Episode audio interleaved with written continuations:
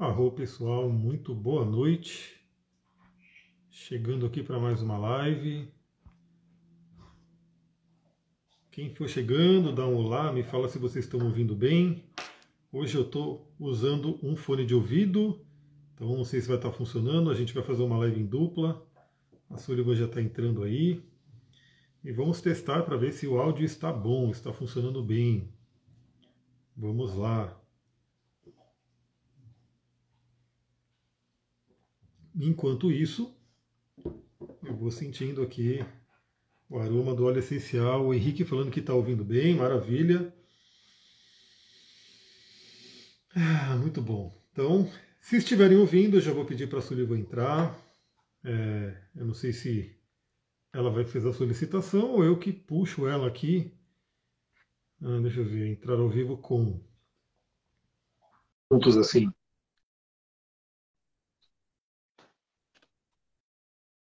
E aí? Aê! A câmera está errada aí. Pronto. Tá me ouvindo? Eu estou te ouvindo, mas não pelo fone.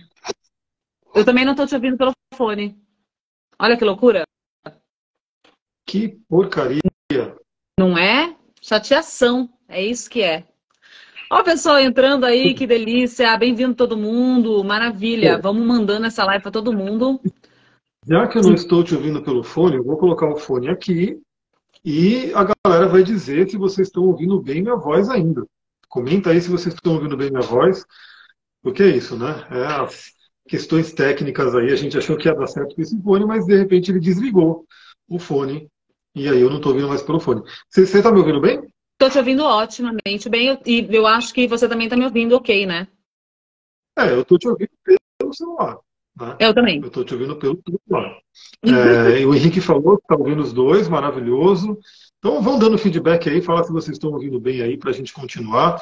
Nem sei mais se o som está indo pelo fone de ouvido ou pelo celular. Né? De qualquer forma, eu estou deixando os fones de ouvido aqui pertinho, porque caso o som esteja indo por eles, né? caso ele seja um microfone, eles vão estar tá captando melhor aqui. Exato. Maravilha. Exatamente. Maravilha. E aí? Então vamos lá, pessoal. Técnicas estão resolvidas, se está todo mundo ouvindo, já vão dando aí os coraçõezinhos, vão mandando essa live para quem vocês acham que precisa ouvir sobre esse assunto. É um assunto bem sério, né? um assunto até um pouco pesado, vamos dizer assim, mas é algo que tem que ser falado, que é a temática do luto e da astrologia. Esse tema veio né, é, por alguns motivos. Na verdade, a Sullivan vai falar um pouco, eu vou falar um pouco também dessa parte. Primeiramente, a gente teve aí esse eclipse em escorpião, né, um eclipse lunar em escorpião com a Lua né, no signo da morte. E eu passei por um luto, eu passei por uma perda né, muito forte. E não só eu. Né, na, na live que eu fiz sobre a Lua Nova em Touro, eu fiquei surpreso. Né, foi uma coisa bem. Quer dizer, surpreso naquela, né, porque é o arquétipo de escorpião, ele traz isso. Mas a quantidade de pessoas na live né, relatando perdas de diversos tipos. Então, assim, é perda de pai, é perda de namorado, é perda de cachorro, é perda, enfim, né, é perda de emprego, uma série de perdas. E é interessante ver que realmente tudo isso é luto. Né? Então, dado esse momento, né, que já está acontecendo na minha vida e já aconteceu na vida da Sullivan não há tempo também, né, a perda do pai. E também a Sullivan que está mergulhando nesse mundo como boa escorpiana, né? E mergulhando aí no mundo do luto, preparando aí um curso que está para sair aí sobre essa temática, que é muito importante, a gente vai trazer essa conversa aqui. E aí, o que, que a gente pensou? Né? Bom, eu vou trazer a parte da astrologia, dos arquétipos da astrologia, e também falar sobre óleos essenciais que ajudam nesse momento, sobre cristais que ajudam nesse momento. E a Sullivan vai trazer todo esse estudo né, profundo. Ela estava agora me mostrando lá um livro que, que ela está lendo, né, que é um livro muito completo sobre o tema, para trazer essa temática para a gente. Então vamos lá, todo mundo está afim? Quem tiver afim aí, comenta aí, bora lá, vamos fazer essa live acontecer, vamos chamando mais pessoas aí, né, para a gente poder. E aliás, é um, um, plano nosso também fazer mais lives juntos e de repente até fixar uma data, né, para ficar mais fácil aí para todo mundo, fixar um dia e horário aí para ficar já certinho ali e a gente poder sempre se encontrar. tragam ideias também de, de, de repente, lives que vocês querem que a gente traga, né? As temáticas, enfim, nós somos um, um casal holístico e que estuda bastante sobre diversos temas, apesar da gente ter o nosso, o nosso cerne ali aqui no Instagram, né, por conta dos algoritmos, a gente tem que manter ali, né?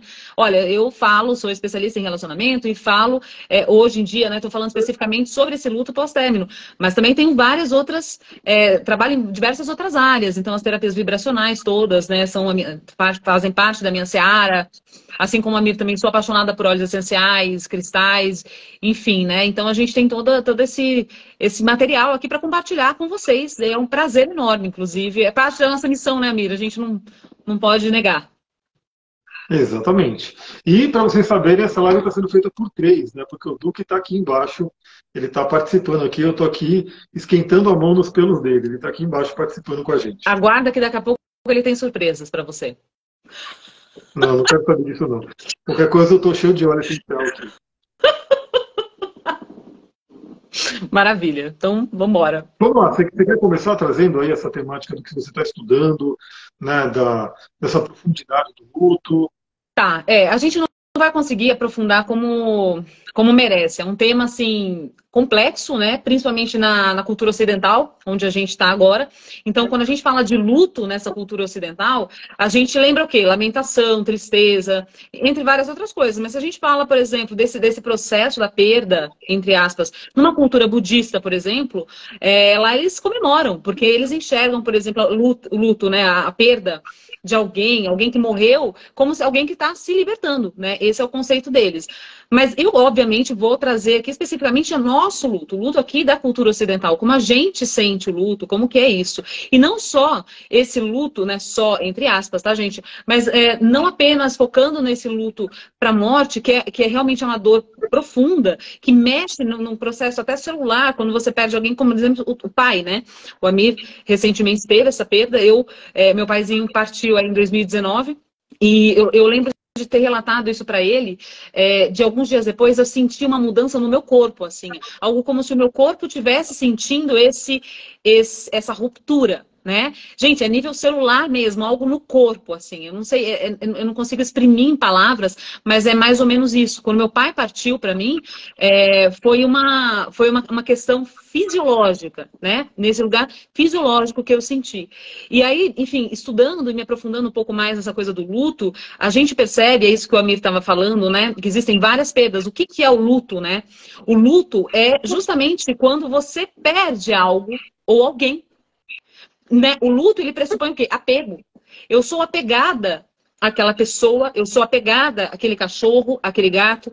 E se, a partir do momento que rola uma ruptura, é, eu sofro com aquilo. Então, tem um estudo já, é, já em desenvolvimento há, há, muitas décadas sobre essa questão da perda, sobre a questão do apego, né? O John Bowlby é um cara que, por exemplo, ele estudou isso profundamente, né? Quando você está com alguém, quando você convive com alguém, existe ali um balizamento, inclusive né, a pressão, ela, a pressão arterial, ela é equilibrada, equalizada. Eu estava falando para mim, inclusive, né? É interessante, a gente já está junto seis anos, né, Mi? Vai fazer seis anos é, eu olho para ele, eu, eu, é, é minha família, assim, eu olho para ele, é uma coisa assim, nossa, é né, uma coisa gostosa que a gente sente quando se olha, porque é familiar, porque é gostoso, porque é um porto, enfim, tem várias coisas assim. Então, quando acontece uma ruptura de alguém, assim, de dentro de um relacionamento, a tua pressão arterial, é, toda a questão fisiológica, ela, ela, ela sofre com, com isso. Então, crise de ansiedade é, e várias outras síndromes podem vir a surgir, por exemplo, pânico, entre outras coisas, depressão, né? Só que socialmente, o único luto que é reconhecido é o luto para morte, detalhe, é de algum parente. Então, assim, socialmente, o que eu falo, organizacionalmente falando, uma tua empresa onde você trabalha, é, não vai reconhecer se você perder um amigo, por exemplo, e, você, e for amigo, assim, tipo um irmão para você, e você precisar de uns dias para se recuperar, é muito provável que socialmente isso não seja reconhecido. E a gente estava falando justamente disso. Então, realmente, é um tema que a gente aqui no Ocidente precisa se apropriar mais no sentido de vamos falar sobre isso, sobre essas perdas, sobre essa lamentação e como viver esse luto, entendendo a particularidade de cada pessoa a individualidade, né? Então, o Amir tem a maneira dele de viver o luto, eu tenho a minha forma. Eu sou extremamente chorona. É... é, eu, eu, tenho, quando eu tenho uns insights, eu choro também, eu, eu choro de alegria, de, eu, é, essa é a minha forma de viver as emoções, né? O Amir fica mais na dele, ele é mais quieto, não significa que ele não está vivendo luto, e é muito interessante que alguém que não se esbraveja, não chora, nossa, essa pessoa não sente, né? Isso também tem que ser falado, né? A maneira como a gente julga o luto alheio, enfim, é, essa acho que é uma breve introdução aí sobre o que é esse luto, né? Sobre os términos de relação, né? Que é, é, é algo que eu venho me aprofundando cada vez mais, divórcios, enfim, e acho que isso para começar, me Maravilha. Agora, trazendo aí o simbolismo astrológico, você, assim, sem tocar na astrologia, você falou palavras-chave que representam aí, né? Porque eu comecei falando do escorpião, né, que a gente teve aí o eclipse lunar em escorpião, e se foi um eclipse lunar, significa que o Sol e a Lua estavam em oposição, era uma lua cheia, e no caso tinha um eclipse que potencializa tudo isso. E se era uma lua cheia em escorpião, o Sol estava em touro.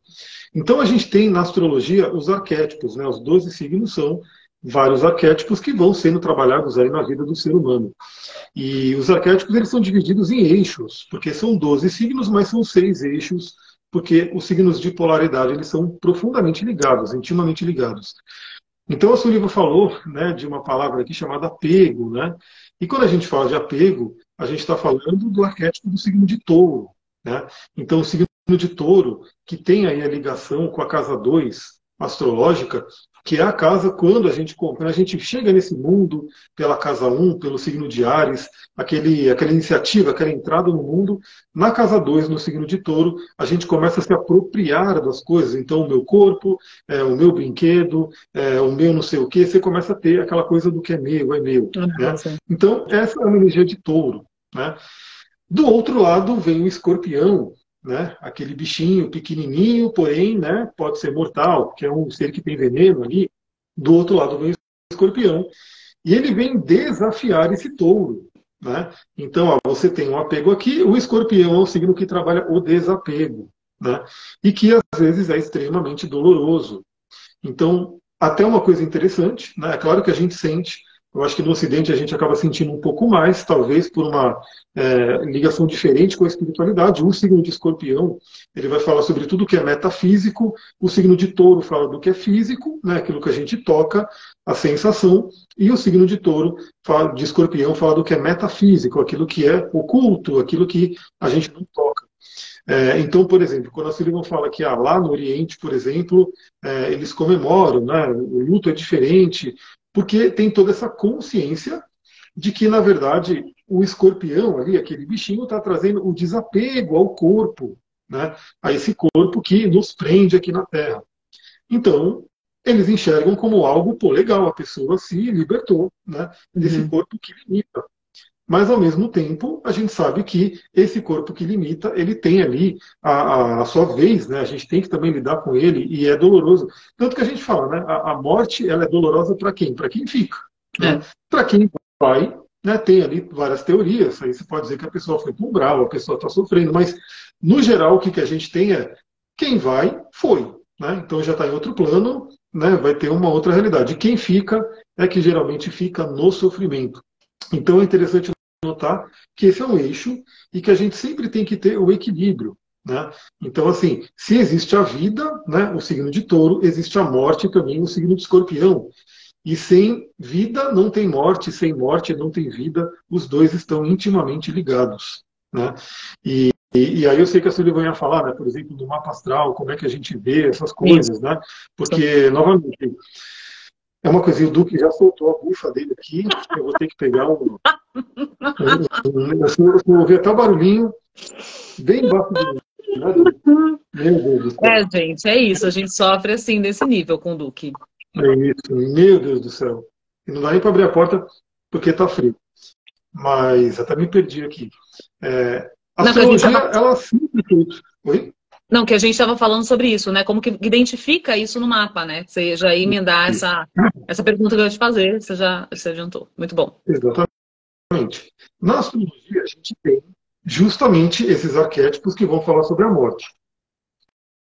Não só sobre a morte, mas sobre perdas, sobre crise, sobre essa questão do desapego, sobre um, uma possível um renascimento espiritual, né? Tudo isso está associado ao quê? Ao signo do escorpião, que é um signo extremamente alquímico. Né? Quando a gente pega, por exemplo, no tarô, o tarô de Toff que eu utilizo, o escorpião nada mais é do que a carta da morte. Né? Uhum, uma uhum. carta super temida, né? Quando você está abrindo um tarô e sai a carta da morte, a pessoa já dá aquela, já vai para trás assim só da visão, né? Da questão do esqueleto aqui, e aí tem que explicar todo o simbolismo da carta também para a pessoa, mas tem a ver com o signo do escorpião, tem a ver com os regentes de escorpião, que tradicionalmente é Marte, né? Aquele planeta que é a espada que vem ceifar, né? E no tarô a gente vê o Marte como arcano da torre, que também não é um arcano, arcano muito bonitinho de se ver, né? Quando sai para a gente aí, você fala, meu Deus, né? é o Marte aqui. E também o planeta Plutão, que é o regente moderno. E aí no tarô a gente tem aqui o Éon, né? ou o julgamento, que seria uma carta de renascimento. Então, esses três símbolos são os símbolos mais ligados. E claro que Saturno também, né? Saturno antigamente era também o senhor da morte, porque hoje se associa muito a Plutão, mas antes Saturno era o último planeta visto, então ele também representava o limiar, o final, né? E Saturno ele já é representado como aquela foice que vem ceifar. Então, essa foice da morte aqui, o Saturno também carrega. Se vocês procurarem ali alguns simbolismos, vão ver. Fora o simbolismo mais feio que tem de Saturno, que é aquele, né, aquele velho comendo os bebês, né? porque se diz que Saturno come os filhos. Aí Saturno está associado ao tempo, né, que vai, é, como eu posso dizer, também nos, nos devorar. Né? Uhum. O tempo leva a gente embora. Então, Isso.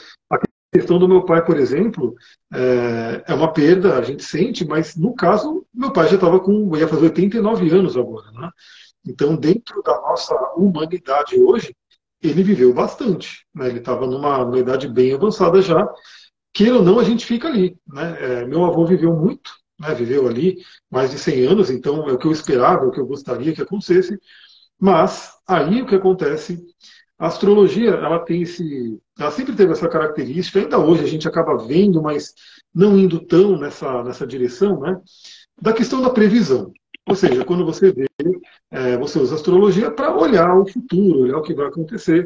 Isso era muito utilizado. Hoje ainda tem pessoas que buscam para isso, mas eu, particularmente, e vários astrólogos modernos já trabalham de uma forma um pouquinho diferente.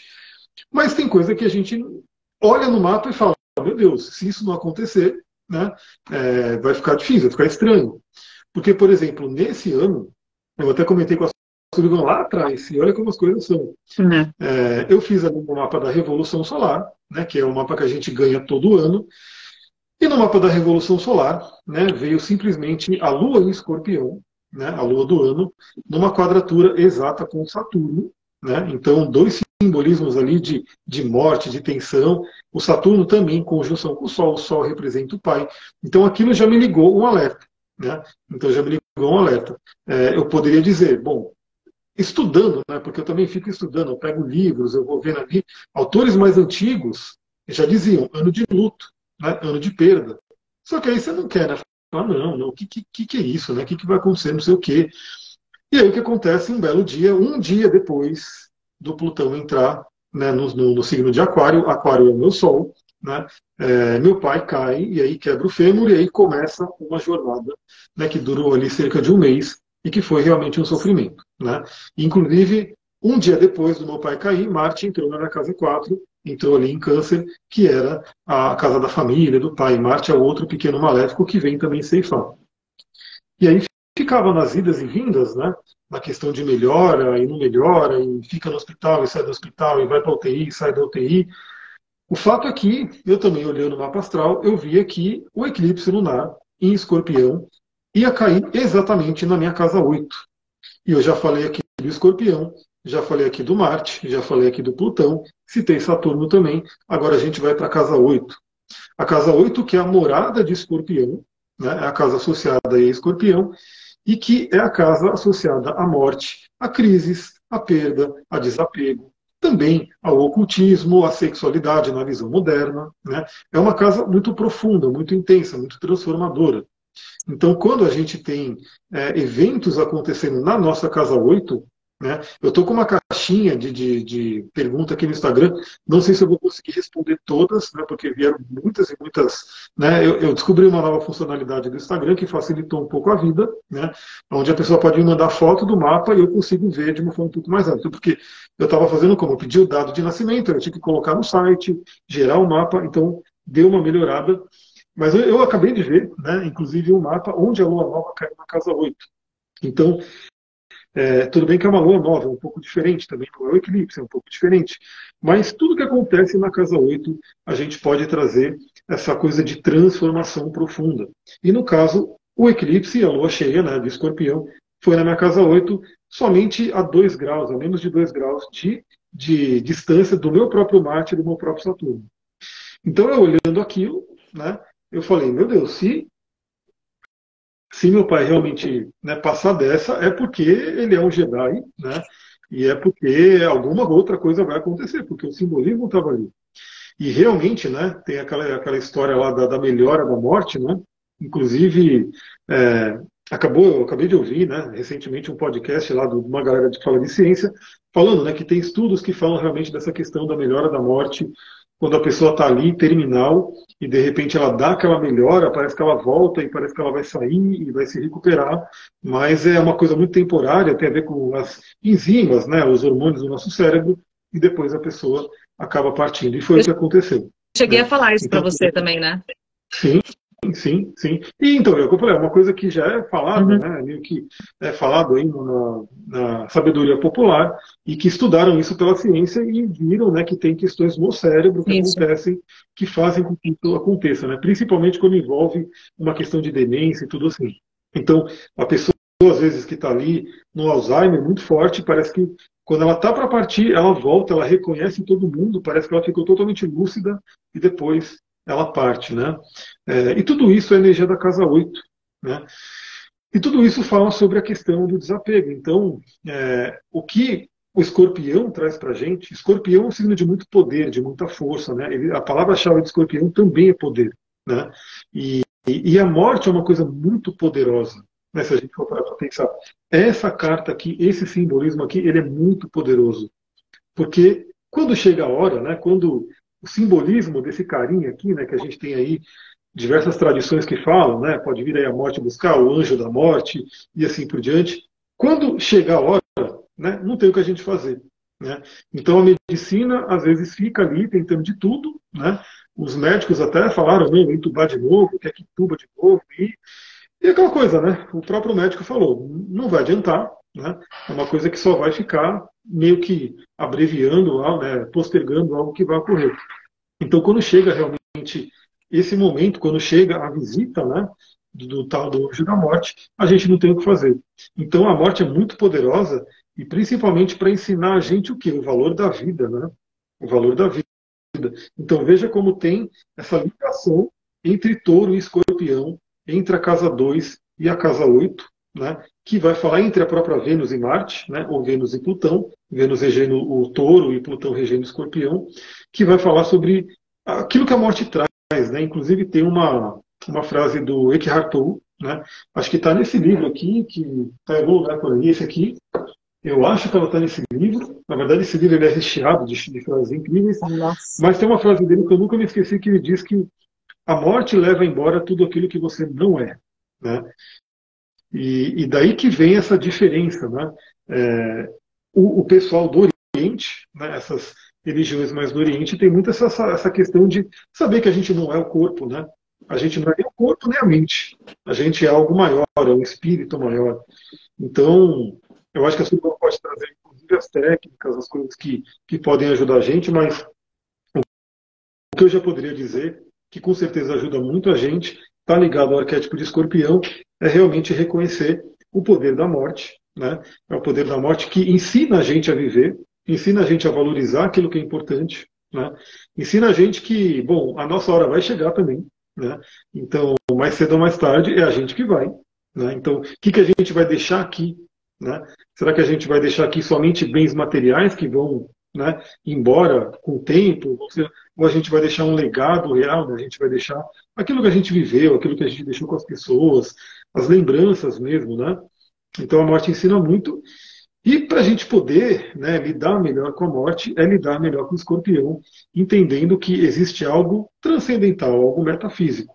Ou seja, aquela pessoa, aquele corpo, signo de touro, né, representando aqui esse corpo de carne, que no Tantra né, é tudo chamado de corpo de ilusão, né? Ana Maya Coxa, Kama Maya Coxa, né, que são os corpos de ilusão. Esse aqui é um corpo de ilusão, esse corpo vai embora, né, mas existe algo que fica. Né? E a gente pode até falar de uma visão até materialista, científica, fica a memória, fica as lembranças, que na mente fica ali, eu posso ficar lembrando a todo momento, né, né do meu pai, assim por diante. Mas mais do que isso, para quem está ligado à espiritualidade, fica a conexão com o espírito, né, com o legado espiritual. Então, o que me veio muito é que eu já tinha uma conexão com meu avô, né, que já partiu faz tempo, lá no plano astral, lá nos planos né, sutis, e que agora meu pai se juntou a ele. Né? Então, é como se eu tivesse dois aliados do lado de lá, né? do outro lado, que é o lado mais sutil. E isso ajuda a gente a lidar, ou seja, não está mais aqui, mas está no outro lado, e nesse outro lado eu posso ter contato. Então, o que eu acho que mais sofre, né, as pessoas que mais sofrem é que não tem essa consciência, né, que simplesmente estava com a pessoa ali, a pessoa foi embora e acabou. Né, Para ela não tem mais nada, né, não tem mais uma possibilidade, possibilidade de contato, né? E se a gente pegar as religiões lá do Oriente, eles têm muito culto antepassado, tem muito essa coisa de né, ter contato frequente com os antepassados. Então é como se aquilo, aquilo continua. Né? Uhum. Tem uma música do é muito bonita, que o nome da música é O Espírito Continua. E ele repete na música, no né, refrão, que ele é, tinha medo de morrer, mas agora ele não tem mais porque ele entendeu que o Espírito continua. E aí você pode trazer aí as questões né, dos estudos hoje modernos, né, o que, que se fala sobre o luto, as perdas. Depois a gente fala também que não é só morte, né? A Casa 8 vai falar de perdas e desapego, não só de morte, de várias outras coisas.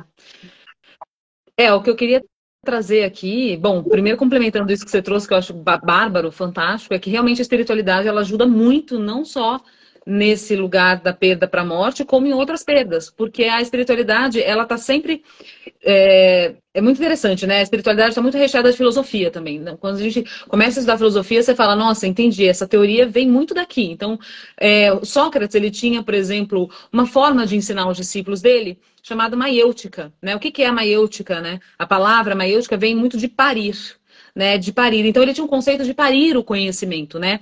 É uma, a mãe dele era parideira, né? A mãe dele era parteira. Então ele tira muito essa prática do parir o conhecimento através das perguntas. É, existe um pressuposto, tanto em Sócrates quanto, quanto em Platão, né, dessa, dessa sabedoria inata, que nós todos já nascemos com essa sabedoria. A gente já nasce sabendo alguma coisa. O conhecimento já nasce com a gente, né? E é muito interessante porque o, o Sócrates ele trazia muito isso. É, você questione. A resposta está com você. Né? Então, uma coisa que eu trago muito, por exemplo, quando as pessoas me, me procuram, Súliva, terminei um relacionamento, não sei o que fazer, estou destroçada, né? E, e aí a primeira coisa que eu trago para ela é, pergunta que eu trago é o que, que você aprendeu, né? O que, que isso te ensinou? O que que eh, durante esse processo que você esteve com a pessoa, o que que aquilo tudo te ensinou? E a gente pode usar isso também nesse processo do luto pós-morte, né? O que que eu aprendi com essa pessoa? O eu nunca é um eu sozinho, porque nós somos seres sociáveis, né? Então, enquanto sociedade, enquanto estrutura organi é, é, de organização aqui mental, a gente se vê dentro de uma sociedade com pessoas. Então, a Sullivan que fala aqui para vocês agora, ela é fruto, por exemplo tem toda uma epigenética por trás, da criação, da educação. Tenho muito do meu pai. Né? Então, uma coisa que eu falei, inclusive, no velório do meu pai foi essa questão da oratória, né? Meu pai me ensinou a falar. Meu pai falava muito bem. Então, eu carrego isso. Então, a, a, como que a gente ressignifica essa perda? Como que a gente ressignifica essa morte, né? Compreendendo o que que, o que, que, o que, que eu posso deixar, levar adiante daquela pessoa. E a mesma coisa é um término de relacionamento. O que, que eu trago? O que, que eu extraio dessa relação, né? Uma coisa interessante, assim, que é um estudo também que fazem, quando alguém perde, né, um parceiro, uma parceira, enfim, perde alguém para a morte, é que muitas dessas pessoas, por exemplo, dão sequências aos projetos que eram dessa pessoa que foi embora. Né, que morreu. Então, um livro que a pessoa estava escrevendo, né, a gente vê, por exemplo, muitos, muitas homenagens, né, a, a, cantores que já foram, né. Então, tudo isso é, é, como é uma maneira de você ressignificar aquela perda, de você é, estruturar internamente esse luto, né? Essa, esse, esse momento de ir embora. E claro que essas perguntas, essas indagações, elas são extremamente é, eficazes, né? Faz, fazem parte das tarefas né, pós-término e pós-perda por morte, enfim. Boa noite todo mundo que está entrando, a Santa aí, ó. É, minha, eu acredito que a mãe, né? Minha mãe faleceu em abril de 2020, mas até hoje não aceitei a sua partida. É, Sandra, é, provavelmente você ainda está vivendo né, aquelas fases do luto, está no processo, por exemplo, que é, chama-se Meu Deus do céu, a autora que eu estudo loucamente, amigo. A Kubler. É, é a, a Kubler-Ross. Ela fala que são cinco, né? São cinco as fases. A primeira é a da negação. Eu não aceitar aquilo, né? Então, aqui seria interessante fazer uma jornada de compreensão e aceitação de entendimento. Partiu. E aí, a partir disso, me acomodar nesse lugar, no sentido de que, como que eu trabalho nisso internamente? Né? Como que vão ser minhas tarefas a partir de agora? É, a minha irmã, tá, Sandra? Tá, minha irmã. É, então, é, é, desafiador, é desafiador. E, e tem, tem, por exemplo, é, os tempos de luto, né? Que a ciência vem estudando, o pessoal do DS, é, DSM-5 está falando, né? Por exemplo, já tem lá, que são os lutos mais complexos, né? Que eles se estendem por muito tempo. Então é importante você dar uma olhada nisso, fazer um acompanhamento, né? Para você tra transitar, passar por cada uma dessas fases. Ela partiu é, sobre quais circunstâncias, como que eu lido com isso, acolher essa dor né? Isso que a gente falou lá atrás. Existe algum estigma social que muitas vezes te pressiona, né? Vamos lá, vamos lá. A vida segue, faz isso, faz aquilo, e às vezes você acaba não vivendo aquilo que você precisa viver. Né? E se estende esse tempo, que se torna algo muito complexo e que pode virar lá na frente alguma, alguma questão mais séria. É por isso que é importante olhar, né? Vem a negação, vem a raiva, vem a fase da negociação, vem uma fase de apatia, até você chegar nessa fase de acomodação ou de aceitação né? E essa fase de aceitação é quando a gente parte para algumas tarefas, né? Então, que tarefas são essas? Assim, poxa, é, por exemplo, né, tem uma conhecida nossa que a filha foi embora muito cedo, né? Ela foi embora muito cedo e ela tinha uma questão com os animais muito forte, essa menina, né? E, e, é muito interessante, porque a, a, maneira como a mãe dela começou a viver o luto depois de um tempo foi justamente criando uma ONG, dando o nome dessa ONG é, com o nome dela, né? Enfim, da, da menina e resgatando animais de rua, correndo atrás de castração, fazendo todo esse trabalho, que era um trabalho que a filha já fazia. Ela é super novinha, mas ela já fazia esse trabalho. Então ela segue, ela dá sequência a isso. É uma forma de permanecer com a pessoa, de estar junto com a pessoa numa outra esfera. Né? Então, isso também é uma, é uma maneira da gente incorporar aquele luto de uma outra forma né? Então, aceito, entendo, acomodo ele dentro de mim e a partir de agora, como eu carrego, levo essa pessoa comigo de uma outra maneira, né? Com o seu legado, enfim. Então, essa primeira, essa primeira parte de reconhecer a perda é muito importante, junto com ela a questão da, da reação, né? Da raiva, enfim, e, de, e, e depois ir transitando por outros processos, né? Que são muito, muito importantes. Acho que isso, amiga, mas essa questão espiritual que você trouxe é muito. É, enfim, né? É, é até é, falar mais do mesmo, assim. Mas para mim, o que mais me ajudou no quando meu pai foi embora foi justamente a espiritualidade, né? Saber que ele segue, né? Que ele está é, num plano maior aí. Eu tive sonhos já com meu pai, é, vários deles. Eu até brinco, né? Que a minha conexão com ele melhorou muito quando ele partiu. Muito interessante, né? Parece que eu fiquei mais conectada com meu pai. Parece que eu tive uma compreensão maior de quem foi o João Sena aqui no planeta Terra, do legado que ele deixou eh, para mim, né? Enquanto valores, né? O ser humano que ele foi. Então, quem conheceu meu pai, assim, falava disso, assim, sabe? É, do ser humano que ele foi, da pessoa que ele foi, das coisas que ele fez. É, enfim, extremamente honesto, né? A gente estava até falando esses dias lá na, na casa do, do amigo, que eu, a coincidência, viu, gente? Para quem não sabe da nossa história, a Júlia mandou. Ai, Julinha, um beijo também, love you, também te amo, querida. A Sandra falando, melhorei um pouco depois de procurar um centro espírita. Tá vendo, Sandra? A questão da espiritualidade, né? Ajuda muito. É uma coincidência minha e do Amir é que os nossos pais, né, praticamente no mesmo período, porque a gente tem praticamente a mesma idade, tiveram loja na, é, na mesma rua é, do Braz, na rua Chavantes. Só que a loja do papai é, era mais no começo da Chavantes e a loja dos pais do Amir era mais para frente. E no mesmo período a gente não se conheceu na época, a gente estudou na mesma escola, na pré-escola, no Santo Antônio do Pari, ali no, no, né, no miolo ali do Braz. E olha só, né? Tava, tava escrito ali. é, olha só, o, a, a Rosa Rosa está falando, ressignificar é um livro lindo que vale a pena. Ajuda mesmo a ressignificar. Olha que legal, Rosa. Será que eu tenho esse? Não sei se eu tenho. É provável que eu tenha. Eu tenho alguns do luto aqui bem interessantes que eu depois eu quero até fazer uma recomendação para quem está vivendo esses lutos todos, né? Ó, esse aqui, para quem perdeu alguém para a morte, é muito legal. A morte é um dia que vale a pena viver. Esse livro é lindo, lindo, lindo, lindo. Tem uma, uns poemas é, no meio deles. Tem, tem é, na verdade, essa mulher, aqui, ela acompanhou, essa Ana Cláudia Quintana, ela acompanhava pessoas que estavam nessa fase do terminal, né? E fazia também todo o acompanhamento com os familiares. Então é muito interessante isso daqui, é muito bonito, né? E até outra coisa que eu queria falar depois, Amir, sobre a comunicação das pessoas que trabalham nesse mercado da morte. Isso é algo que precisa Sim. ser falado, né?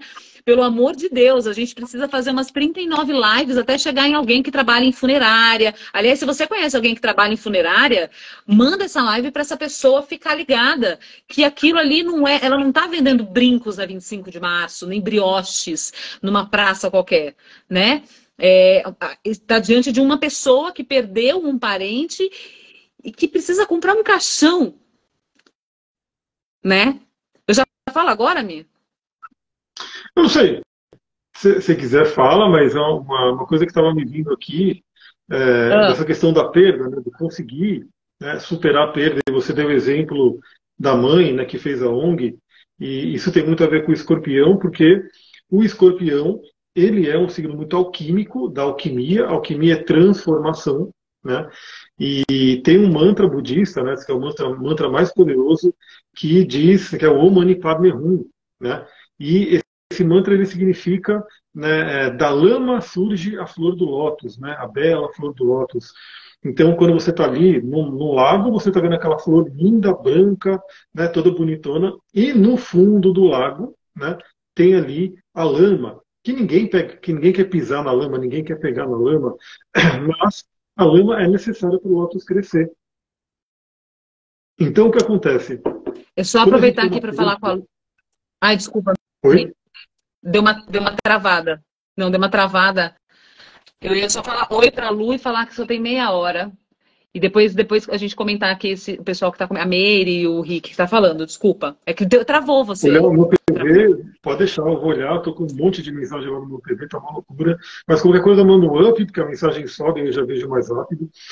É, e aí, quando eu falo, tem essa questão do Manipaverum, que ele ajuda a gente a pegar aquilo que seria a lama, a sujeira, a escuridão, enfim, que representa o escorpião, e transformar na flor do lótus.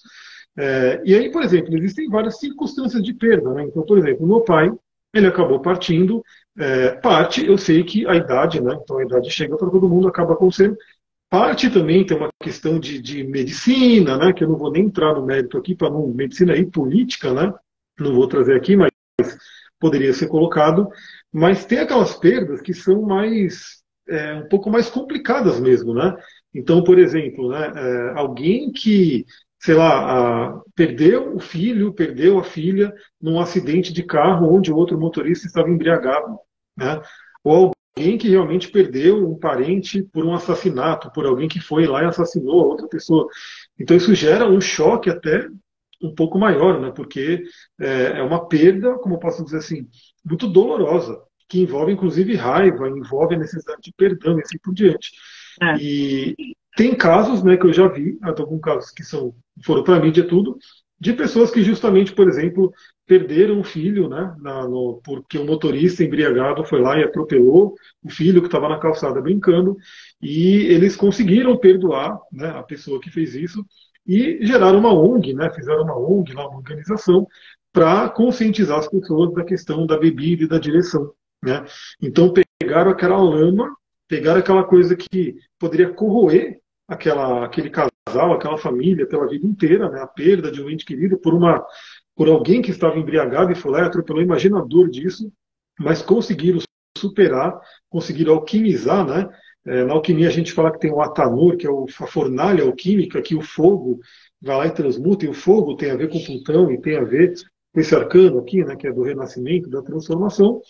E aí fizeram uma Lotus, né? Trouxeram uma Lotus, que é uma organização para poder conscientizar as pessoas sobre essa questão.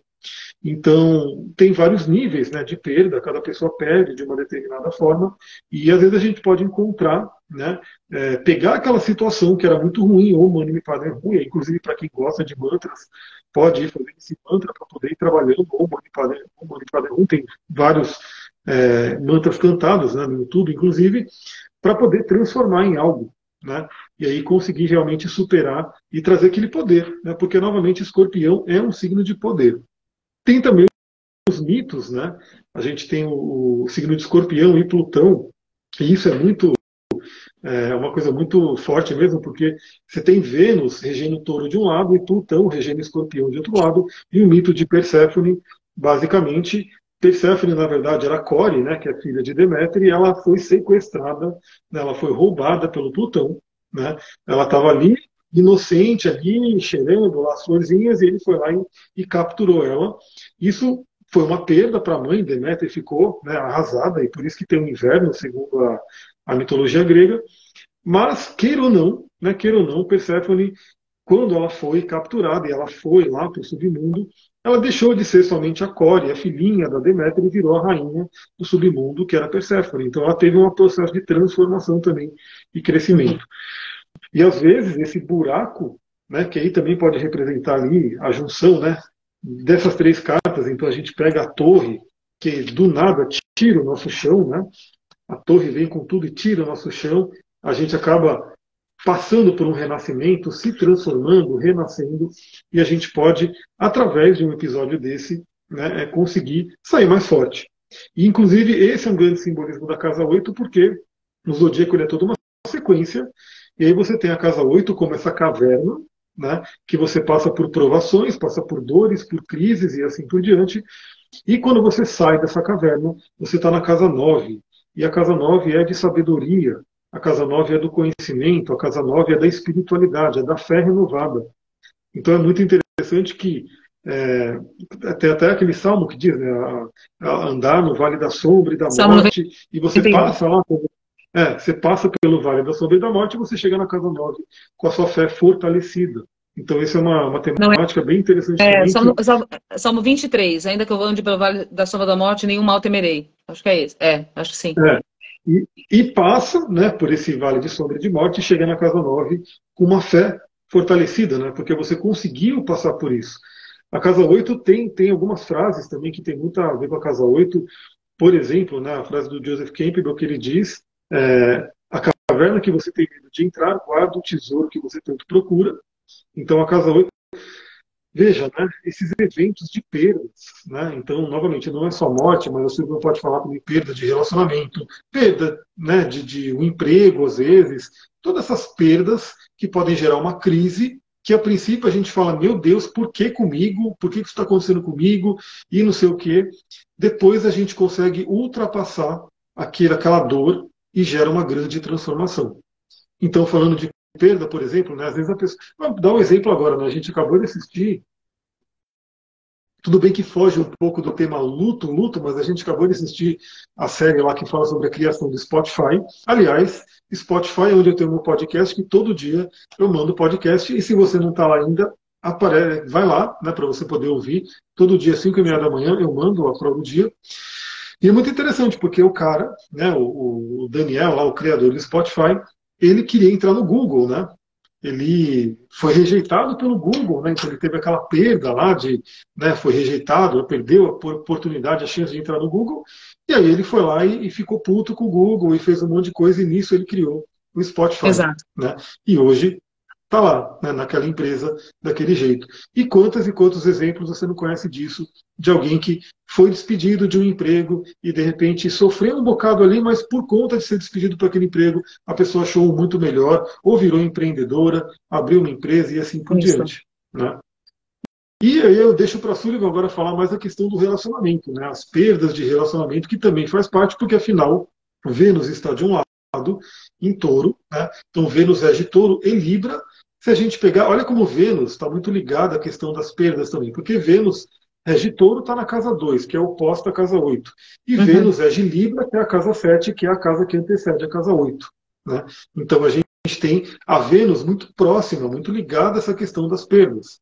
E, e claro que grande parte das dores vem da perda de um relacionamento, aí seja ele o relacionamento de um familiar, né, pai, mãe, filho, irmão e assim por diante, seja relacionamento de, de, casal, né, de pessoas que se relacionam afetivamente, seja relacionamento de amigos, de, de pets, animais e assim por diante. Uhum. Né? Então, essa coisa aí é muito forte. Então, relacionamento, né? Como que são as dores, o luto para o relacionamento?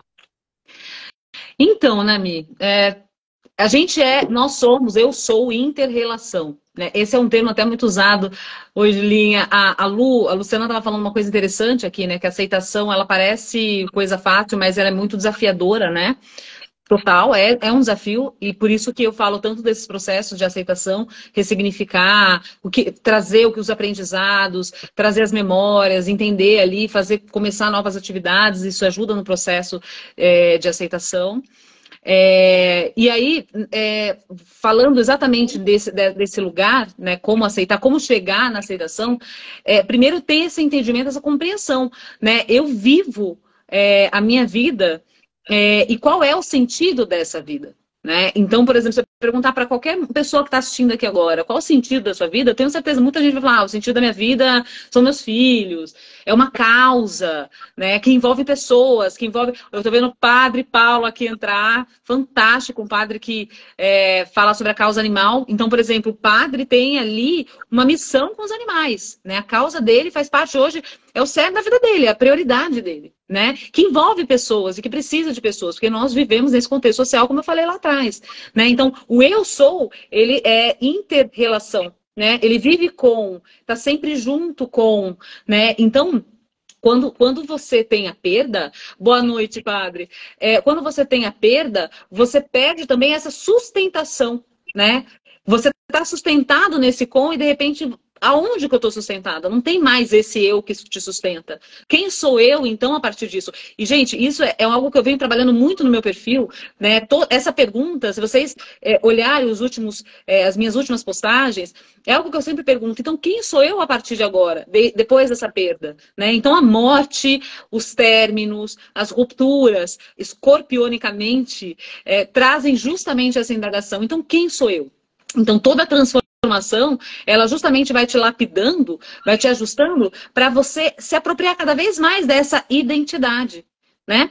Que a gente tem essa ilusão aqui na Terra de que, é, como o Eckhart Tolle fala, né? A morte ela, ela, ela traz tudo que você não era, né? Uma coisa assim, né? Como que é a frase, Mi? embora tudo aquilo que você não é. Ela leva embora tudo aquilo que você não é. Então, hoje aqui nessa vida, a gente tem essa identidade, né? A Sullivan, terapeuta. Mas a Sullivan, terapeuta, passou por uma morte pesada da Surivatriz. A Surivatriz, em um certo momento, teve que morrer. Não que morrer assim, não sou deixei de ser atriz para sempre. Né? Se vocês pedirem para fazer um negócio, é fácil, a atriz está em mim. Mas a Sullivan, conhecida como ah, ela é atriz, ela precisou morrer. Né? Para eu me apropriar hoje de um outro lugar, que é terapeuta, que é esse lugar de terapeuta.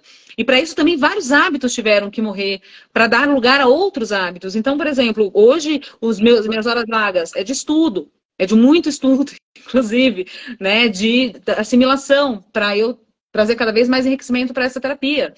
Então, a nossa vida, se a gente para para refletir, ela é feita de transições, ela oscila o tempo todo. Essas mortes a gente vive todos os dias, ao, dormir, ao acordar, só que a gente não para para refletir nisso, justamente por conta desse tempo tão louco, né?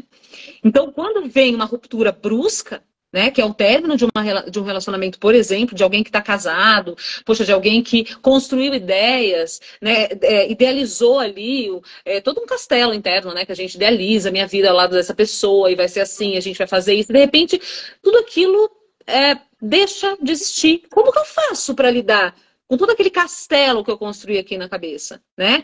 Então, uma das maiores dores tá nesse lugar também. E aí, quando vem essa ruptura, ela meio que dá um chacoalhão pra gente falar: opa, opa, pera lá, eu tava me perdendo de mim, deixa, deixa, me, deixa eu voltar para mim, deixa eu me reencontrar de novo, deixa eu olhar para dentro. Quem sou eu? Quem sou eu agora? Esse eu que já não tá mais sustentado em, com, mas que vive ainda num contexto social. Deixa eu, me, deixa eu entender, nossa, quantos hobbies, quantas coisas que eu deixei para trás. Deixa eu, deixa eu olhar para isso. A Lu tá falando, eu faço essa pergunta todo dia. Quem sou eu hoje? Porque não sou a mesma de ontem, né? Estou bem nessa transição. Lu, perfeito. E essa é uma pergunta que a gente tem que fazer todo dia. Tem um mestre na Índia chamado Ramana Maharishi, que não está mais entre nós fisicamente, mas vive em espírito sempre, que falava justamente a meditação dele que ele propunha para os discípulos é meditem perguntando-se quem sou eu? Né? E aí você vai entender que você não é essa casca, que você não é esse nome, que você não é um RG, que você não é um CPF, né? É, tem, uma, tem um filme que eu gosto muito, aliás, é o filme da minha vida, que eu sempre falo dele, que é o Irmão Sol, Irmão Lua, do Zeffirelli. É, conta a história de São Francisco de Assis. Quando São Francisco de Assis teve o despertar dele, né? É, ele teve um despertar ali com Cristo, enfim, com, com, todas, com todo o processo dele, ele tirou a roupa, ele literalmente ele ficou peladão assim na praça, diante do bispo tal. E ele pegou a roupa, essa roupa, e entregou para o pai dele. Assistam o filme, não vou dar mais spoilers sobre por que, que ele tirou a roupa. Vocês vão entender lá no contexto do filme. Ele pegou e deu pro pai dele. E aí o pai dele, nossa, você me envergonhou, né? Como você pode fazer isso com um pai? Aí ele fala: o que é, o que é filho da carne é carne. O que é filho do espírito é espírito. Nós somos espírito. Aqui nós somos carne, por isso a gente apega, a gente está identificado tal. Mas esse processo também, esse olhar, ele é muito necessário diariamente. Mas e quem sou eu além da carne? Porque eu sou espírito. Eu vi que a Meire comentou lá em cima, só para finalizar aqui a minha fala, e você da sequência, a Meire comentou lá em cima que ela tem pavor, né, dessa coisa da morte, né, do, do, do morrer, né. E eu sempre comento de momentos que eu achei que eu ia embora, né. Tiveram alguns na minha vida, tá, gente? Tiveram dois icônicos, inclusive. Um deles, quando eu fiz a minha cirurgia da apêndice, que era uma dor homérica, enfim, que foi um milagre. Aí eu posso contar em outro momento como foi essa cirurgia, que até hoje é meio que estudada lá na Santa Casa, mas é, basicamente, eu estava numa dor que é morfina, nada fazia efeito, e eu já tinha desapegado da vida, assim. Eu tinha uns 18 anos. Eu tinha realmente desapegado. Eu falei, é isso. Vivi o que eu tinha para viver aqui, alguma missão eu cumpri, alguma coisa foi porque ninguém vai de véspera, né? E aí eu lembro do meu pai chegando, né? Ali, antes de eu ir para cirurgia, porque meu pai estava fazendo, é, trocando turno com a minha irmã, que tinha passado a noite comigo, é, no, isso tudo no pronto-socorro. E aí ele chegando, filha, vai dar tudo certo, boa cirurgia. Eu falei assim, pai, prepara minha mãe, eu tô indo. Eu assim, gente, juro, numa, assim, cantando mantra, eu já tava ali com os médicos, eu já tava assim, pensando que assim, tô indo embora, né? E é, é, engraçado que assim, essa é sempre minha, minha, reação, por conta dessa questão espiritual, de entendimento mesmo, e que eu realmente trabalho todo dia isso. Eu sugiro para você trabalhar isso todo dia. Nós somos espírito, né? Nós temos uma carne, e sim, precisamos valorizar, porque é um instrumento de trabalho do espírito aqui na Terra, mas nós somos espírito, né? E, e, é, e é isso, é, é, é, você pegar isso. Teve uma outra vez também o um episódio do avião, quando eu estava fazendo trabalho de teatro empresarial, que a gente estava indo para Curitiba. Você lembra disso, né, Mira? Eu cheguei a te contar lá atrás. E o avião, o avião passou por uma turbulência absurda de cair máscara, mala, aquela coisa toda. A menina que estava do meu lado, a atriz, a Lili, ela, ela ficou meio morta, assim, meio desfalecida, todo mundo tenso, uma senhora atrás gritando.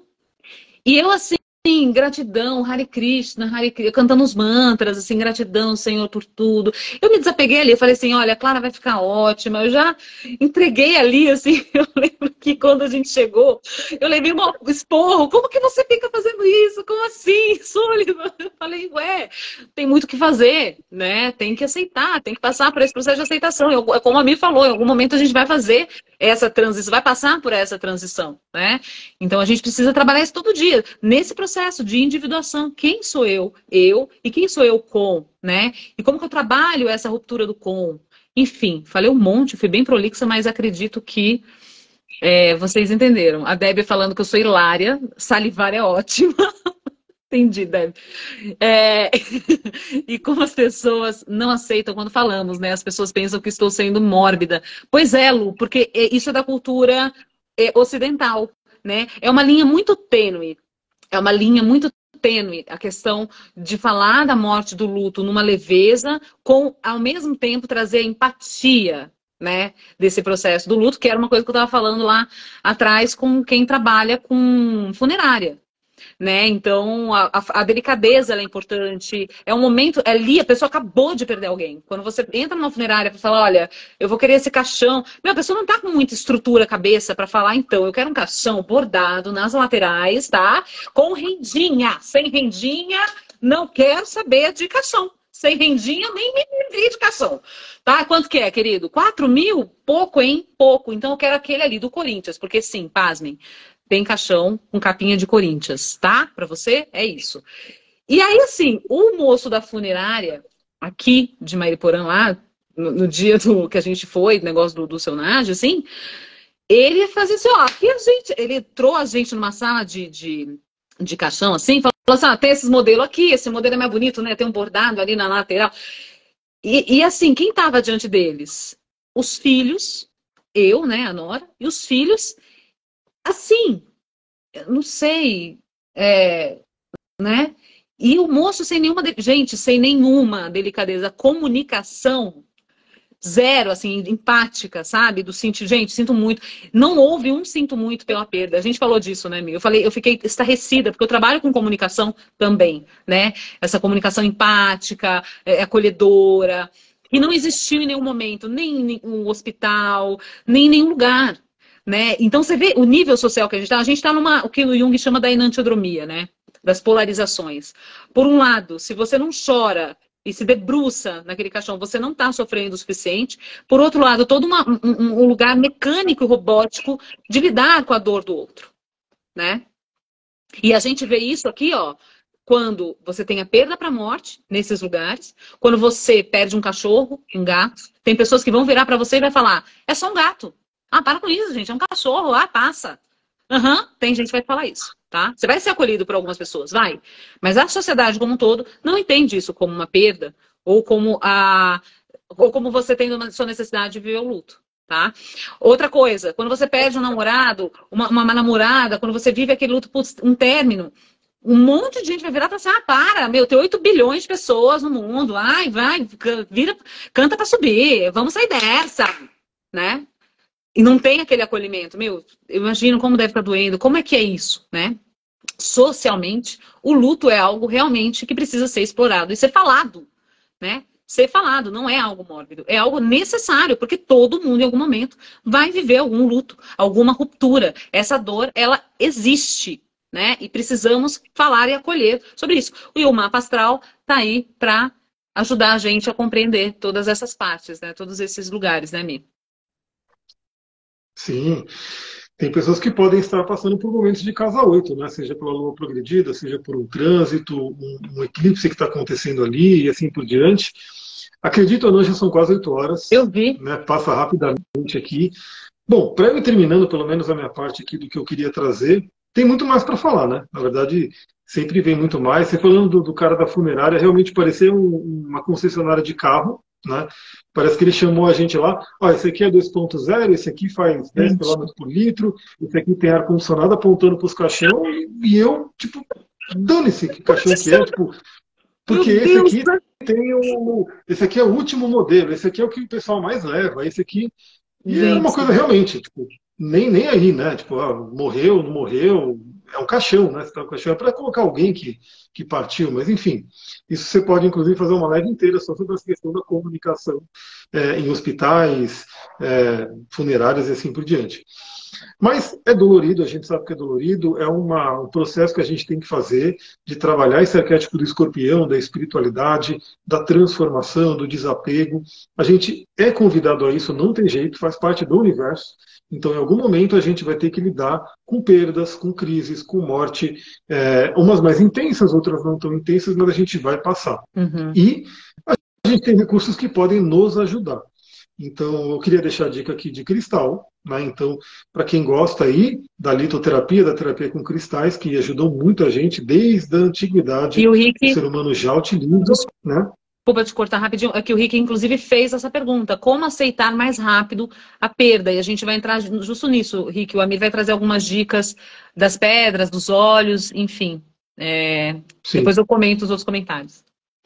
Então, a pedrinha clássica que a gente tem aí para isso é a ametista, que é uma pedra super comum aqui no Brasil.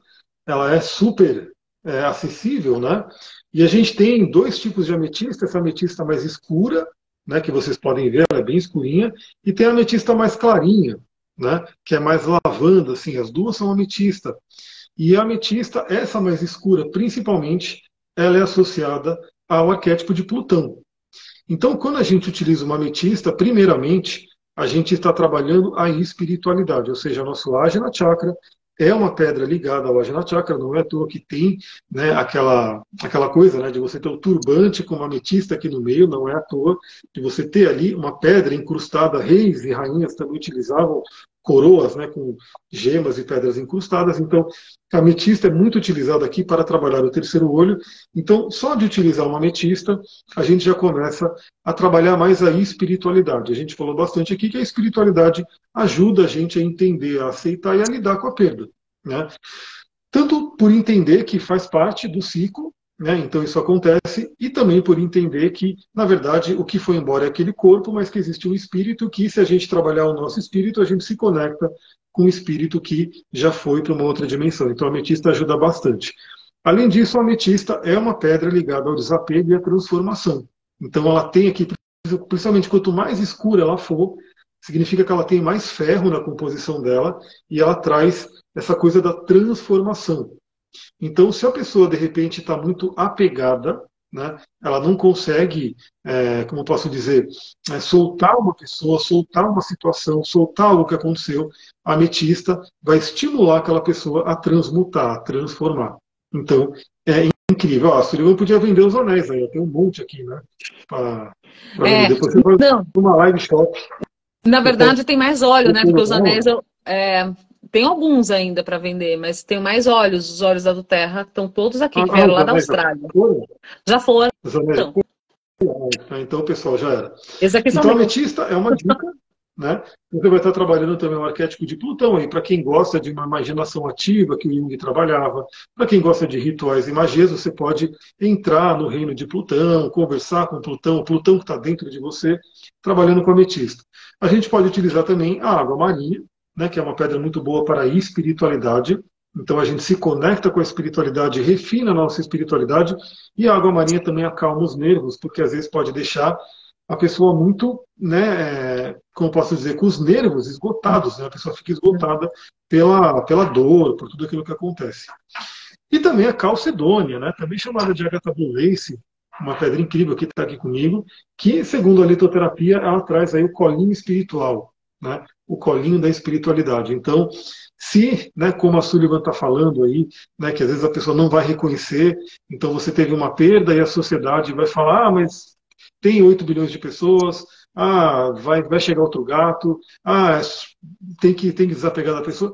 Se a sociedade, se as pessoas não vão te acolher, você tem ali esse cristal aqui que ajuda a trazer esse colinho espiritual. Você pode colocar também no seu Ajna Chakra e principalmente no chakra cardíaco, né, sentindo esse acolhimento. Então são cristais que podem ajudar muito. E como óleos essenciais, o clássico óleo essencial né, da perda, do luto, é o cipreste. Né, o cipreste que está aqui, porque ele é uma árvore, o cipreste é uma árvore né, que é associada a Plutão. Então, inclusive, nos cemitérios você vê muito cipreste plantado. Né? Então, classicamente, desde a antiguidade, se plantava cipreste nos locais de cemitérios, porque tem a representação de Plutão, do submundo, e o cipreste também, né? É, o que ele faz no físico, ele faz no emocional. Então, o cipreste, por exemplo, é um ótimo óleo para você trabalhar a circulação do seu corpo. Né? Então, você está com problema de circulação, o cipreste vai ajudar. Né? E aí isso envolve também a parte emocional, a parte mental. Então, quando você usa o cipreste, você ajuda a movimentar aquela energia. Então, sai do apego, sai da estagnação. Então, o cipreste é um óleo muito reconhecido para ajudar no luto e como eu falei, né, sinais do universo, uhum. é, além de eu saber que o eclipse ia pegar na casa 8, né, e pegar meu Saturno e meu Marte, todo mês a do Terra, ela tem o óleo do mês que você ganha, né, quando você faz uma pontuação, e tem o óleo que eles dão 10% de desconto. Aí geralmente eu aproveito o óleo que está com desconto, compro esse óleo para poder ir fazendo aqui o meu arsenal de óleos. E nesse mês, né, nesse mês que meu pai partiu, o óleo que teve desconto era o Console. Nossa. que na verdade é um mix, é um mix de óleos essenciais justamente formulado para essa questão da dor, da perda, né? Então, eu vou até comentar aqui os ingredientes que tem nesse óleo. Né? É, tem o frankincense, que é o líbano, tem patchouli, tem lang-lang, tem o lábdano, tem o amires, tem o sândalo, tem a rosa e tem os mantos. Né? E aí eles colocam aqui, né, é, que é muito utilizado, ele faz parte né, da questão da, da aromaterapia emocional, é uma, tem acho que seis óleos, seis mix de óleos, na verdade, da Duterra, cada um com um tema, tem o de motivação, tem o de paixão, tem o de, de paz, e esse aqui é o de consolo, né? Esse console é, vem de consolo. E aí, olha a descrição do produto, né? Perder algo ou alguém que amamos pode ser muito desorientador e doloroso, né? E aí, e tem toda uma descrição aqui que eu não vou chegar a fazer, mas utilizando esse óleo você pode ajudar. E realmente foi muito interessante porque, como a Sullivan falou, eu sou mais quietão, sou mais na minha, não sou muito introvertido, então eu não fico né, ali demonstrando as coisas. No geral, eu não gosto de demonstrar nada, né? Mais interior, interior mesmo.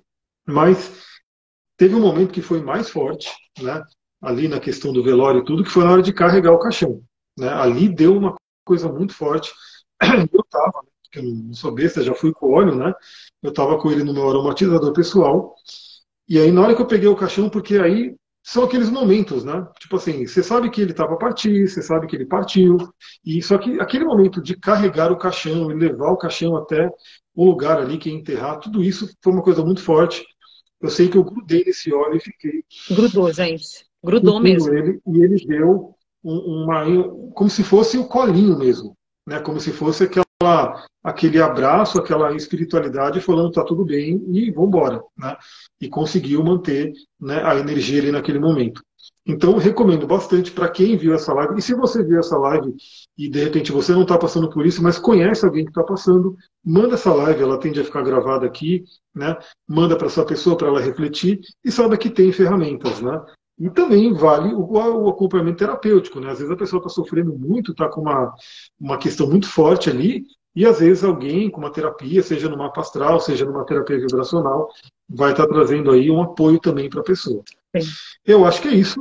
Deu aqui 8 horas e 6 minutos. Eu acho que eu falei o que eu tinha para falar. Dá para falar muito mais coisas, mas né, a gente sabe que tem, tem que também ter um tempo aí. Mas eu deixo você falar né, o que você sentia aí agora e aí depois a gente se despede. Tá. É, os comentários aqui da, da, da, Lu, né? Falando que ela tem esse óleo, que agora ela vai virar louca dos olhos. Também tô. Né? O Amir ele tem esse dom, esse talento de levar gente para isso, né? É, tinha uns comentários lá em cima, mas eu acho que eu perdi, não estou conseguindo voltar. É, para finalizar mesmo, gente, é, trouxe o Rick, né? Trouxe aí essa pergunta. Não sei se ele está na live ainda, mas de qualquer maneira, do lado de cá, além de todas essas dicas que a Mir trouxe, que são imprescindíveis, é, eu tenho aqui cinco passos, né? Que é, a gente foi desenvolvendo, e claro que provavelmente vão vir mais coisas, assim. É como eu falei para vocês, esse estudo ele é profundo, o curso já tem, já tá, o curso ele já está pronto do luto pós-término, específico para gente que terminou um relacionamento, ele já daqui a pouco vai ser lançado. É, eu quero lançar outros também com relação a esse tema, em, eu acho que diversos aspectos, porque é um tema que abrange muita coisa. Mas, é, basicamente, essas dicas vão servir ao Rick está aqui. Então, olha só, Rick, vai servir para é, independente da perda, né? Vai te ajudar a elaborar essa perda. Esse processo do luto, o que, que é esse luto?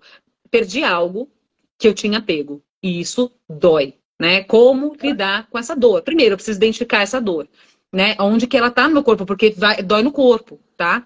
E aí, o que, que eu faço com isso? Primeiro, acolher, né? Acolher, se, se acolher, se aceitar que essa dor tá aqui, aceitar essa perda, procurar pessoas que te ajudem nesse acolhimento. Então, aqueles amigos mais íntimos, é, aquela comunidade que entende o que você está passando, né? Então, por exemplo, pessoas que pedem animais, né, de estimação, pets, como eu falei lá atrás, a sociedade num, num todo, ela não Tá nem aí. Ai, gente, é só um bicho. É assim que as pessoas enxergam os animais. Mas quando a gente tem um bichinho dentro de, que é, é, é parte da família e ele vai embora, cara, fica um vazio enorme. Né? A gente não consegue imaginar essa casa sem o Duque, sem a Panda, sem a Gordinha, sem o Gordinho. Não dá. É, faz parte da casa ele já. Quando o gordinho não vem dormir, eu falei, o gordinho não vem dormir, gente, porque fica na rua aí, gandaiando. Porque faz parte da nossa família. Então, por exemplo, quem que vai entender essa perda? Outras pessoas que têm bichos, né? Eu, putz, eu perdi. Então, essa pessoa vai conseguir te acolher, né? A Clarinha falando que o nome dela é Clara. Tá na minha janela, inclusive, a Clara, viu, Clara? É isso, a gata tem o nome da, da, da Clara humana, né? Tem, tem, duas filhas, felina e a, a humana. É, então, aceitar essa dor como parte do processo. A segunda dica é fazer um ritual de despedida. Né? Então, esse ritual de despedida pode ser o quê, Sullivan? Uma fogueira, escrever uma carta, é, fazer alguma coisa de repente, é, quando a pessoa, né, a pessoa partiu, foi embora, então morreu. Por exemplo, dentro da cultura católica cristã, tem a missa de sétimo dia, que faz parte desse ritual. É, de repente, você ir numa montanha, enfim, falar com essa pessoa, alguma coisa que traga uma significação né, para esse lugar, para essa perda. No caso de términos, eu super indico escrever uma carta para como se essa pessoa fosse receber essa carta. Gratidão por tudo, agradecer. Nessa carta você pode trazer todos os aprendizados que você teve nessa relação, enfim, né, esse ritual de despedida, ele é muito importante e claro, é um ritual cada um tem o seu ritual tá? Eu tenho o meu, o Amir tem o dele, você que está me assistindo tem o seu, e tá tudo bem. Mas é importante fazer esse ritual. É, isso vai ajudar, inclusive, a configurar dentro, né, o que está acontecendo, você conseguir elaborar muito bem tudo isso. Retomar a sua identidade. Então, uma coisa que acontece muito é é, putz, o que, que, eu deixei de fazer? Por exemplo, a, a pessoa que está durante esse processo é, na, na, parte da morte, né? Que tem aquele processo todo ali, 40, no caso do, do cenário foram 45 dias, né? É naquela apreensão. O que que, o que, que, o que, que deixou de se fazer nesses 45 dias? O que, que dá para retomar? O que, que dá para levar adiante no legado, em nome dessa pessoa que se foi, que é o meu ente querido, né? O que, que eu posso trazer para ressignificar esse nome, né? Essa pessoa, esse ser que, pô, é, é tão importante para mim. No caso de um relacionamento que se foi, o que, que, eu deixei de fazer durante esse tempo? Aonde que eu me perdi de mim, que eu posso é, me reencontrar? Quais são os meus gostos? Né? Se reapropriar das vontades, gostos, atividades, de repente, voltar a frequentar um lugar que você não frequentava, enfim, coisas dessa, desse tipo, podem ajudar você a elaborar esse luto. Fazer algo novo, um curso, é, sei lá, aprender uma nova língua, fazer uma viagem, tudo isso é muito importante. Por quê? Porque você vai estar tá, é, reestruturando ali cognitivamente a sua nova vida. É, é você vai estar tá trazendo uma aceitação para aquilo. Bom, deixa eu aceitar aqui que eu também tenho uma vida é, num processo de individua individuação, né? Com os amigos, enfim, com outras pessoas também. Né? Isso também vai te ajudar a entender essas parcerias que estão em outros lugares. E, por último, perdão né? Trabalhar o perdão, identificar a raiva, o rancor, o ranço que às vezes fica, é, o ressentimento. Ô Silvia, mas quando alguém perde alguém para a morte, tem esse rancor? Tem, tem. tem. É, ele não podia me abandonar, ele não podia morrer agora. Então, crianças principalmente, porque as crianças elas não têm, elas não conseguem elaborar as emoções. Elas, elas não têm essa propriedade ainda. Elas estão ainda desenvolvendo uma série de, de questões ali neurológicas, né, de partes neurológicas. Então a criança não sabe regular as emoções ali como um adulto deveria saber, né? Nem todos sabem. Mas a criança não sabe. Imagina uma, uma perda de um, de um, ente querido, uma, uma mãe, um pai que perde. Essa criança vai sentir ali no lugar de abandono. Ela vai sentir que aquela mãe abandonou ela. Ela não, ela não vai conseguir identificar que ela morreu, enfim. Quando for adulta, essa pessoa vai saber, ah, não, minha mãe morreu. Mas a criança que está viva nesse adulto está ainda sentindo abandono. E leva, e raiva também, né, Lu? E por diversos motivos essa raiva. Ah, me deixou com dívida. Ah, me deixou, sei lá o quê. É, nossa, por que não se cuidou e foi embora? Ai, que raiva, podia viver mais. É isso. A parte mais difícil é trabalhar essas emoções, Rick. É desafiadora. Mas eu vou te falar que parte dessa dificuldade está na resistência. Então, quando a gente vai para a aceitação, essa dificuldade ganha uma outra forma. Ainda segue sendo desafio, mas num outro lugar, né? Porque, nossa, essas emoções estão aqui, mas deixa eu me apropriar, deixa eu olhar para cada uma delas e deixa eu trabalhar cada uma delas. A Milena está falando que foi o que aconteceu com ela. Dependendo, pode é, ter sentimento de injustiça, raiva, vingança, abandono, tudo junto, Rick. Tudo junto. E aí, é por isso que é importante escrever.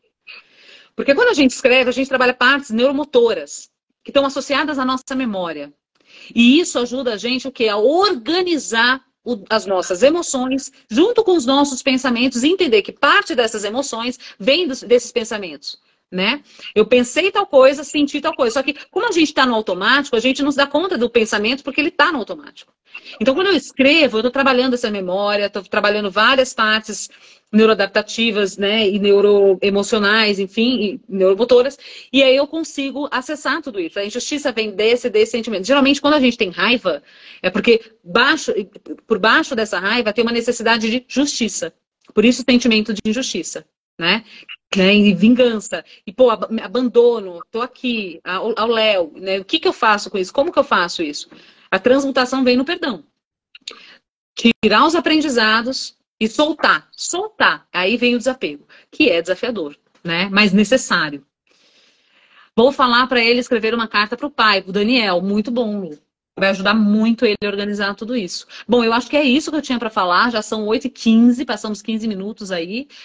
É, quero agradecer, Amir, por você ter topado uhum. fazer essa live. A gente pode começar a fazer ou toda semana, ou quinzenalmente. Vamos ver o que, que o pessoal traz aí de temas para a gente trabalhar, que é bastante é amplo. É, de relacionamento à astrologia, óleo essencial, pedras e por aí vai. Essas terapias vibracionais que a gente trabalha. Para quem não sabe, que deveria saber, o Ramiro é terapeuta tântrico, né? Então é um tema que ele manja muito. Aproveitem isso daí. É, bioenergético.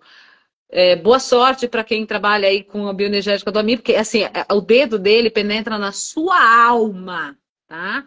A dor, ela, trans, trans, ela transcende. Entre várias outras coisas. Olha lá o Duque. Olha só, se não é da família. Pare, até parece o Amiro, a barba aqui embaixo, ó. Igualzinha. Já é, tá na genética. Ele tá ficando velhinho, Hã? Ele tá ficando velhinho. Tadinho, tá, mas ele vai viver uns 40 anos. Para de ser louco. Ó, a, a Lu falando que ama muito a gente. Lu, gratidão, eu também te amo, a gente te ama muito. Excelente, principalmente com essa abordagem prática. Obrigada, Rick. Qualquer coisa me chama em box, eu chamo o Amir no direct, o que a gente puder te ajudar. É, a te ama, pois é. Olha lá, minha irmã, Duque. O Duque é o xodó, ele é parte da família, entendeu? É isso. É sobre isso. Gratidão, Mi. Arro, gratidão, pessoal. Vamos lá, porque eu durmo cedo, né? Já estou aí quase dormindo. E amanhã cedão, 5 e meia da manhã, chega o Astral do Dia, o podcast. Olha o Duque dando a mãozinha aqui. Tá, tá dando a mão, Duque? Eita, não sei se vocês ouviram. Oi, tô aqui ainda? Tá aí. Voltei? Tá aí. É. Voltei. Eu ia mostrar ele dando a mão. Né, Duque? Ó. É muito amoroso esse cachorro. É, muito amor. Então é isso, pessoal. Tchau, gratidão aí. A gente volta aí com mais lives. A Sullivan já está falando aí da questão do Dia dos Namorados, então a gente vai bolar alguma coisa também. Verdade. Quem tiver sugestão de tema, pode mandar para ela, para mim, a gente vai trabalhando também. Maravilha. Beleza? E quem viu essa live depois, lembre de deixar seu comentário, deixar seu like, compartilhar com outras pessoas. Isso ajuda bastante também a essa mensagem chegar a mais gente. Isso. Então é isso. Beijão, gratidão, pessoal. Uma ótima noite. Até amanhã, para quem estiver lá no podcast, a gente se fala bem cedinho. Tchau, tchau. Tchau, tchau, gente. Obrigada.